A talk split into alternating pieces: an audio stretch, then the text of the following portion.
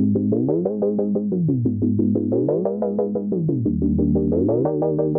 んにちは、パーソナリティを務めます、大株式会社の岡田カレンです。田中優子です。つくもです。この番組は自立した子として活躍できる人を増やすために活動する我々王のメンバーがですね、答えのない時代を生きるためのヒントについて語り合う番組です。はい、前回の続きですね。はい、つくもくん、今回もじゃあよろしくお願いします。はい、えー、よろしくお願いします。あの前回はですね、苦しかった時の話ということで、あのお二人からですね、あの苦しかった時のエピソードを、えー、主にあの伺ってきたんですけれども、あのお二人の話を今掛け合わせてるような僕が状況で、あのあ皆さんやっぱりそういう段階があるんだなって言ったらちょっと安心した一方でですね、あのそういう状況の中であのどういうふうにこう攻略の取っかかりあの糸口みたいなのを見つけてきたかっていうのを今回あのお二人から聞いていければなと思っております。今回もよろしくお願いします。お願いします。じゃあすいませんあの早速なんですけれども。カレンさんの方から。そうですね。いやこれ私自身がなんかその前回話した通り2回多分その理解されなかったことで苦しかったっていう経験があるんですけど、はい、まあ、まず1回目の幼少期の時はまあ、なんかまあズバリ言うと母親だったんですけど、あのまあ、母親となんか理解できなかったとか、まあ、そこがちょっとまあ家族全体で理解し合えなかったみたいなことがあった時になんかすごく、あのもうどうしていいか分かんなかったんですよ。でめっちゃ辛くてでもそれでも毎日家に帰らないといけない毎日そこでご飯食べて寝てで朝また学校行ってってことをしなかったらいけなかったんでもうなんかこれを先延ばしにしてても結局解決しないし毎日自分がしんどい思いするしかないってことが分かってたのででなんで自分ってそれ、まあ、そのしんどいんだろうとか何が原因だったんだろうとかじゃあなんか自分はどうしたらいいの？みたいな思ったんですけど、でも結局その時に客観して思ったのがめちゃくちゃ考えてですよそこまで。めっちゃ考えて考えたのが結局自分自分なんですよね。自分がしんどい自分が大変自分は何でこれやってもらえないんだろうとかもう自分発信の話だったんですよ。主観的な話だったんですけどでもなんかそれをもう本当に何回も何回も考えた時になんかすごい自分が自分がみたいな人になってるなってちょっとふと思った時があって、うん、でこの時になんかでもよく考えるとその母親の境遇とか考えた時に私母親が18の時に生まれてるんですよ。だからなんか母親の境遇とかあの人のことを考えた時になんかその母親の事情のことをちゃんと考えれたタイミングがあったんですよね。そう,、そうそうそう。自分じゃなくってあの人はどういうふうな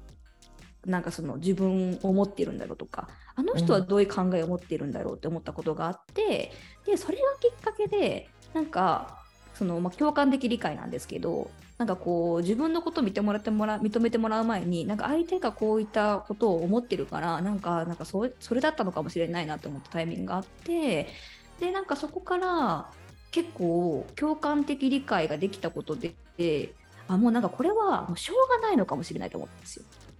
そう、うん、解決するとかじゃないですよね。もうしょうがないと思ったんですよ。そう。うん、そう。しかも小学生だった私には解決する術なんかないから、分かんないし、そうそう。もうこれはもうしょうがないと。うん、でしょうがないけれども自分にできることは何なんだろうとか、うん、今そこに対して解決できることが何なんだろうと思った時に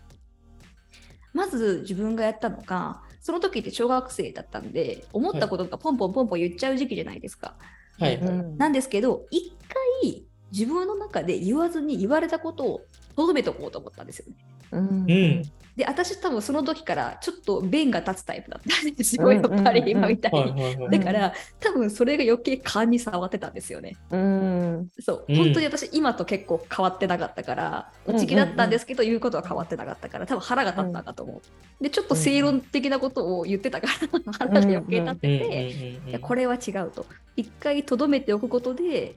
向こうも逆に気を使ってくれるようになったんですようん。そうそこから関係性が変わった。やっぱり自分からそこは変えたんですよね、そうそういった体験がまず1個あった。解決策として。うん。そうそうそうそう。で、まあ、師匠に弟子入りした時に関してはあの、まあ、師匠に弟子入りするって結局どういうことかっていうと師匠が言ったことがそれが間違ってて黒であっても師匠が白って言ったら白なのって業界なので、うんうんうん、結局それでどうなるかっていうとそこの例えば仕事としての成果とか成功ではなくて師匠の思う正解を探しに行かないといけないんですよ。でもそれって師匠の中の正解だから分かんないじゃないですか。その人の思う正解なんか分かんなくってその人の正解を探しに行くためにめちゃくちゃ気を使って発言して、これ間違ってるんじゃないかなとか思いながら喋ってたんですけど、まあ、それすっごいしんどいしでうまくいくわけなくて、まあ、うまくいかなかったんですけどでその時に関してはどうしたかっていうとあのー、もう結構ね向こうも結構もうあのー、意地になってる感じだったからはいはいはいはいそう離れたんですよもう。もうそれしかなかった。そう、うん、で前回の時は家族だったからやっぱりお互い家族だし仲良くなりたいっていう前提でしたけど仕事になるとそうじゃないじゃないですかこの人といないといけないっていう前提はもうそもそもない話なので、やっぱ一回離れたんですよ。うん、それがでもやっぱり良かったですよね。うん、うん、ああそう離れたっていうのは一旦物理的な距離を取って、はい、でまた戻ったんですか？最終あ戻ってはないですけど事務所には。はい戻ってはないけれども、別になんかそれでそう音信不通とかそんなんではなかったです。ああ、そうそう、そういうこと、そういうこと、そういうこと。そうそうそう。離れた方が良かった、はい、で、っていうのはありましたよね。うん、私、だから結構そう、なんかでも、その離れるっていう選択する前にも、だから一回絶対紐解いてるんですよ。しんどかった経験っていうのに、うん、どんだけしんどくても向き合う。はい、うん、その後にいろいろなんかその人の境遇とかその人自身の視点っていうのをちゃんと考えるっていうことを行ってるかも。うんなるほど、うん、でその後にどうするかっていうのはその場のケースケースで違うと思うんでその場の対応でま離れるのか、はい、なんか母親みたいにちょっとそういった喋らなくするのかとかなんか違うアプローチするのかっていうのはその場その場で考えてますけど、うんうん、大体この流れな気がする。なるほど。ああ、やっぱりでも、向き合うっていうことと、あの、自分視点から一回離れるっていうのは一つキーワードな気がしますね。うん。うん。まあ、私の場合はですけどね。そう。です。うん。ありがとうございます。なんか、あの克服した話です。でしたっけ、あの克服の仕方であったりとか、あのどういう当時心境だったかっていうところですよね。えっと本当にいっぱいあるいろんなバリエーションのしんどさの中でちょっと1個選んだのは前回はその仕事の部分で、はい、まあ、ある程度得意な仕事をやってたけど新しい役割をもらってで全然わかんないところに行って。でやっぱりそれが本当にあまりにもできなさすぎていやもう本当にどんなに頑張っても無理だ、私の能力ではみたいな感じになって追い詰められたっていうようなシーンだったんですけどでその仕事っていうのはあの、まあ、経験があればできるのかなっていうふうに思っていたからこう経験を積むまでって結局できるようにならないじゃないですか。でできできるようにならないままっていうと、まあ、その先輩が先輩ぐらいになるまでって結構な時間がかかるなと。でそのその間耐えられないぐらい私はやっぱ向いてないとしんどいと思ってたんですよね。でじゃあどうするかってなったらまああのむしろ移動するとかいろんな選択肢がある環境ではなかったからじゃあもうやめるかねやめないかみたいな話になった時に、はい、私にとって一番嫌なのは何だろうって思ったら仕事がなくなることの方が嫌だったんですよね当時は。そのまあ、転職いやめっちゃわかるでも。そうそうそう。まあいろんな選択肢もちろんね今思えばあるのはわかるんだけど当時はやっぱりその会社を辞めたら仕事がなくなるって思っていて、はい、仕事がなくなるのが一番とにかく嫌だと。でそうなると、まあ、辞めないってなったらきちんとままなるからどうするって言って全力で逃げる道全力で仕事がある状態に早くすることだと思ってあのもう本業の方もめっちゃ大変なんだけど違うことを勉強し始めてもうなんかいつでも辞めれる準備をしようって言って始めたんです、それが本業の本当に最初で。でその時にあの不動産関連の仕事だったから平日休みだったんですよね。うん、であのそうするともう通える学校とかってあんまり、まあ、土日にそういう学びの場があったりとか夜あったりするんだけど社会人向けのか、でも通えないんです遅いあの勤務時間も少ないし、うん。そうそう。であのあ勤務時間もすごく長いしで。あのまあ、通えるとこがなくってなんか民間で通いそうなところって言って最初心理学とかカウンセリングとかなんかそういうのがちょうど条件もあったし自分もその接客とかいろんな仕事をするから、うん。あうん向いてるかもしれないと思ってもうたまたまそこを見つけたっていうなんか一個の違う居場所を見つけたことが本当になんか今の人生に全部つながってるなと思うんですけど。なるほど。素晴らしい。そうそうそう、んでも辞めたいけど辞めないでいるのは選んだんだけどもういつかは辞めようと思って本気で学ぶわけじゃないですか。はい。うんうん本気でやっていくからやっぱりそっちの方ができるようになっていくしでそうなっていくとあのいろんな人にも出会うので視野が広がってだんだんその本業で悩んでいること悩みの本質がそれこそカレンさんが言ってた親の気持ちが分かったりと一緒でうんあうん。なるほどそっかそういう視点になったらこうだよねとかあうんこのことはいくら考えたって悩みもう解決のしようがないんだから考えなくていいんだなとかだんだん分かってきて、ううんうでなんかだんだんどうでもよくなっていくのと自分の経験が積み上がっていくのとああの、まあ、いいくらでも道があるなっていう風になって、まあ、数年かかったけど結果全部良くなったみたいな。なるほど。そうそうそう。やっぱりもう一個の方のうん能力が結局本業の方でも生きてくるし、うんうん。そうそう。でだんだんだんだんなんかあのなんかあの時やめなくてよかったなって本当にやっぱり思いますけど、なんかに逃げるのはもちろん OK で会社に固執する必要もないんだけど自分にとってそれをが失うリスクっていうのもやっぱあるんだったらうんうん。もうなんか違う逃げ道を持って踏ん張りながらいつでも逃げれる状態を作れるように頑張ると意外に頑張る能力があのなんだろう狭い世界で嫌なことを頑張るってきついけど違うことなら頑張るって結構あると思うんですよね。うんうんそうそうそうでなんか結果こうなんかバランス取れていくみたいな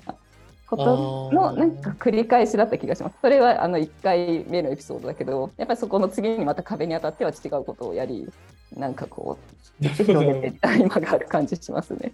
確かに確かに。ううんこう常に選択肢を2つ以上持っておくみたいな感じなんですかね。あのそうですね。保険みたいな感じで言ってというか。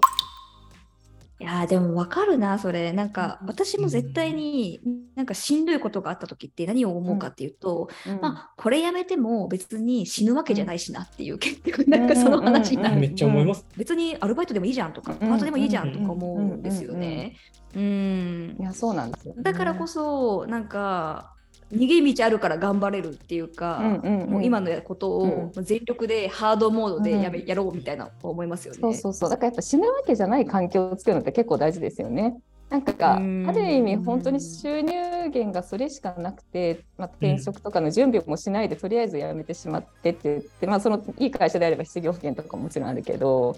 なんかそうじゃないケースとかもあるとすると、うんうんうんやっぱりなんか死なない準備はしてやめた方がいいし、うんうんうん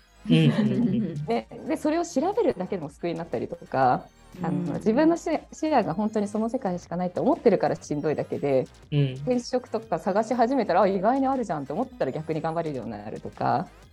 なんかねうんうんこう視野を広げられるとすごくなんか救われてったかな結果的には。なんかそんな気がしますね。確かに確かうん。に知るって大事ですよね。うんうんうん。ですね。うんうんうん結構なんかやっぱりいろんな人の話聞いてるとなんかこう、なんだろうな。知ったらすごく楽になるのに多分怖くて調べない人とか結構いるんですよ。あそうそうそうそう、うん。そうね。多分怖いんですよね。でもみんなそれって一緒で、みんな怖いんですよ。うん。そう不安があるんですけれどもでもなんかやっぱりこう知るために一歩踏み出すっていうその一歩で全て変わるなと思いますけどね。うんうんうん。うんいやそうですね。あのー本当にこうなんだろうな。知った上でうんうん。多分まあ他のところに行くのかそれを続けるのかどっちでもいいと思うんですけどそのうん。何も知らないまま続けるのと知った上うん。でそれでも今ここに価値があるからとかこういうことがあるからで続けるのでは多分本人の気持ち的にもだいぶ違って。ううん。んあのやっぱり今自分も辛い辛いことに多分変わりはないんですけどうんまだこうそれを続けるメリットみたいなのが明確になってるからうんあの今は頑張って続けようかなって思ってる、うんうん思えてるっていうのが一つ自分の中では救いかなと思っていて、うんうんうん。うん、やっぱりこう勇気を持って何かを知ってみるっていうのがやっぱり大事なんじゃないかなっていうのを思います。そうですね。なんかそこがやっぱり重要ですよね。はい。うん。でもめちゃめちゃ怖いのもわかるんですけど。ね。うん。まあでもなんか何するにしてもどのフェーズでも怖いですよね。不安ありますよね。そうそうそうそう。いやもう本当にだってその結果どうなるかわかんないし。いやそうそう、ね、うん、なん。か知っちゃったことで自分が自分のなんか嫌な目を見なきゃいけないかもしれないし、うん、できれば目をつぶっていたいことだらけだけどもでもなんか意外と見てみると大丈夫だったっていう経験も積んでみると見るのが怖くなくなってくるというか。あ確かに確かに、うん、そうかもですね。そうそうそういやでも本当にそうですよね。もう見たくないものだらけですもん今。うん全然あれもダメこれもダメみたいになっちゃう。うんうんうん。なんかそういう時にちょっとこうちらっと見るとか。ちょっとだけ開けてみるとか、ね、誰かと一緒にこっそり見るとか、なんかいろんな見方のバリエーションを持っといたらいい気がします。ああ、なんか必ず直視しなきゃいけないとか、必ず全部自分で受け止めなきゃいけないとか、はい、そういうと大変ですけど、なんかこのこれ見たくないけどこの部分だけはちょっとなんかね覗いてみようかなとか、それこそこういう場で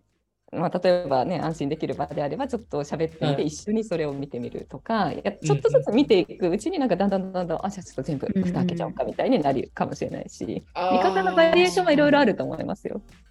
なるほど確かになんか結局人間って気になる生き物ですもんね。そうそうそうそう。気になるから。そうあでもなんかそう考えると見方があんまり良くないのかなと思っていて、うん、あの今とはまた全然違うんですけど、大学受験の時とかってこう自分がただでさえ悩んでるところでいろいろ苦しいなって思ってる中であの、母親とかがもう、パーンって開けるんですよ、その出てきてない景色を。はいはいはいはいはい。だからちょっと待ってよっていうね。全力で目に焼き付けていかないといけないみたいな。のを今思い出してだからやっぱこう現その見ないっていうこと自体はあんまりよろしくないけど、うん、見方をちゃんと考えないと、やっぱこう、見たくないものを強制的にこじ開けられて見せられたら、もうそれは自信を失うしかないじゃないですか。そうそうそうそう。いや本当、やっぱ受け止められるキャパってね、あの人それぞれいろんなのがあるから、本当そうですよね。キャパに合わせてちょっとずつ、毎日ちょっとずつ見るとか、なんか一気にそんな見なくてもいいし。でも本当にそこ、うん、そういうエピソードがあるから逆に僕はあの、うん、なんだろうな。そこを考えないといけないなって思い始めていてあの後輩とかが今後できた時に何かアドバイスを求められた時に、うんそもそも今現実をバーンって見せて、その後輩とか、まあ、これからこう僕のなん。ていうの下にであの何か教えてほしいとかっていう人はいいのかっていう正しい、まあ、指導というかその教え方としていいのかっていう。そもそもあんまりこう着実にステップアップしていきたい人に対してパーンって見せつけても、うん、その壁の大きさにただへきへきして自信を失うだけな気がするので、そういう教え方とかにもこうアドバイスの仕方とかにもつながってきそうだなっていうのはちょっと今思いますよね。うん。うん。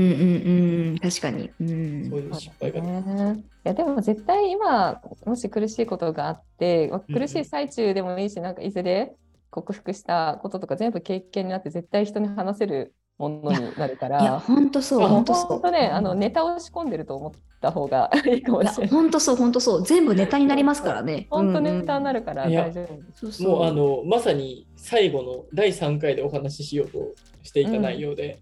今振り返ってみてどう思うっていうのを最後、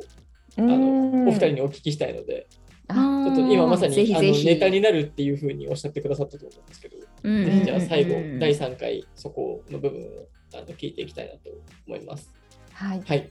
はい、ありがとうございます。ありがとうございます。では、第2回はありがとうございました。はい、ありがとうございました。ありがとうございます。この番組は毎週月曜日に配信しています。詳しくは概要欄からご確認ください。皆様のコメントなどもぜひぜひ募集しております。よろしくお願いいたします。